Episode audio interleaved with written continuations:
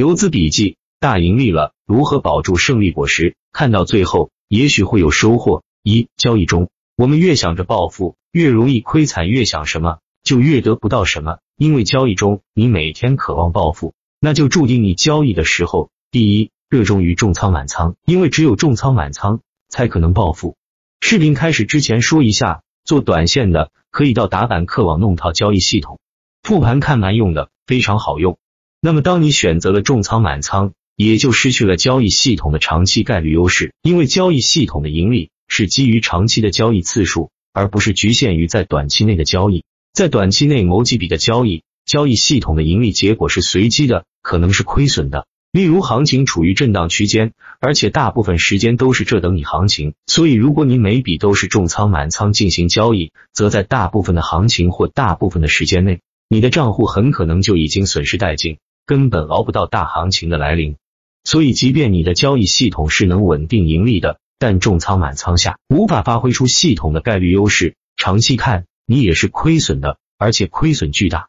不信的话，你可以双盲试试看看。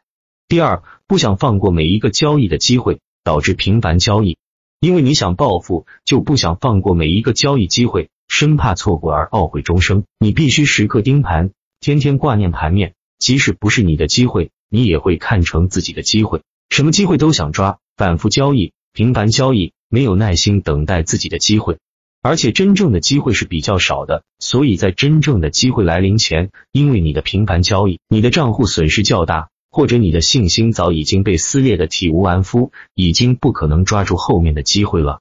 所以你越想暴富，不仅得不到暴富，事与愿违，反而越可能陷入亏损的泥潭。我们应该抱着一个平常。淡泊的心态，降低盈利预期，追求一个稳定的盈利。暴富应该是我们在追求稳定盈利的过程中，正好赶上大行情而侥幸实现的一个副产品。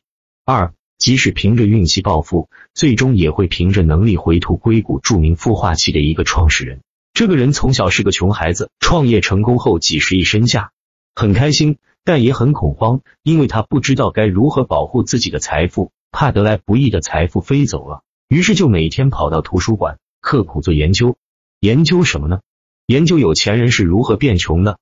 他原本以为有钱人都是因为花天酒地才把钱花完了，结果读了很多传记之后，发现根本就不是。骄奢淫逸是有边界的，你到某个程度会不想要更骄奢淫逸。他发现这些有钱人都是因为胡乱投资或者瞎创业，最后把自己搞破产了。如果一个大富二代即使骄奢淫逸，他们家的钱也是花不完的。例如，家有一个亿，将这一个亿存入银行，一年的利息就有四百万。这个富二代一年就是花四百万，平均一天花一万，他也是花不完的。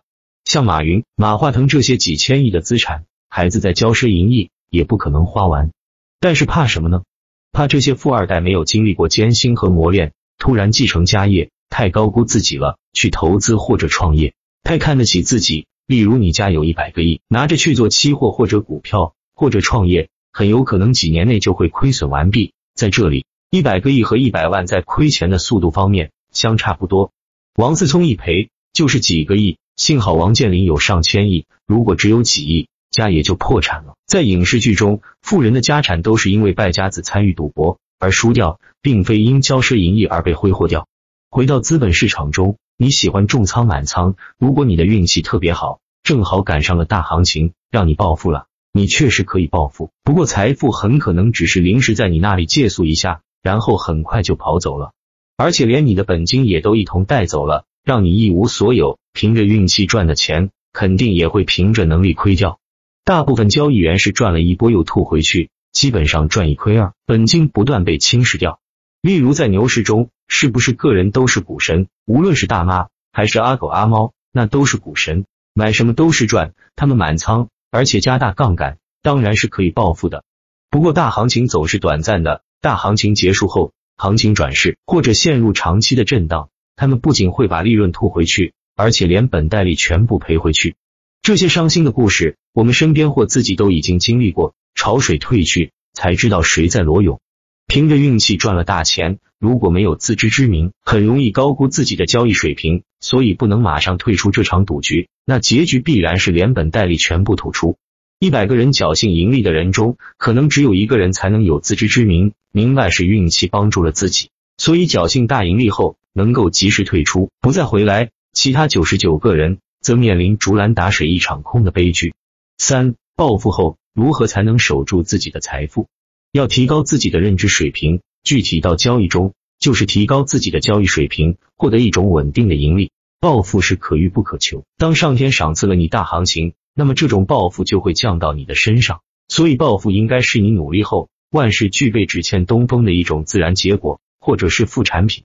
或者说，在你做好充分准备的情况下，遇上了天时、地利、人和等好运气，暴富就会自然降临。此时你暴富了，那么你也能守住你的财富，财和财匹配，才能守得住财。具体到交易中，你知道你的离场信号，也知道什么才是你的机会，所以当大行情结束，你也就知道了该离场，而不是满脸红彤彤，相信行情一万点的涨涨涨。当行情结束后，你也会继续等机会，耐心等待下一波的机会，而不是急不可耐要继续冲锋上去，不顾生死，把每一次机会都当做大机会对待。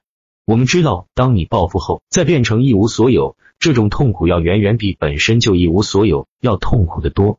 所以，我们不希望自己的暴富是靠运气，而应该是靠自己的能力。只有自己能力获得暴富，才能守得住，才能安心。所以，提高自己的基本功，提高自己的认知，是我们渴望追求的目标。至于盈利甚至暴富，应该是我们达标后的一种自然结果。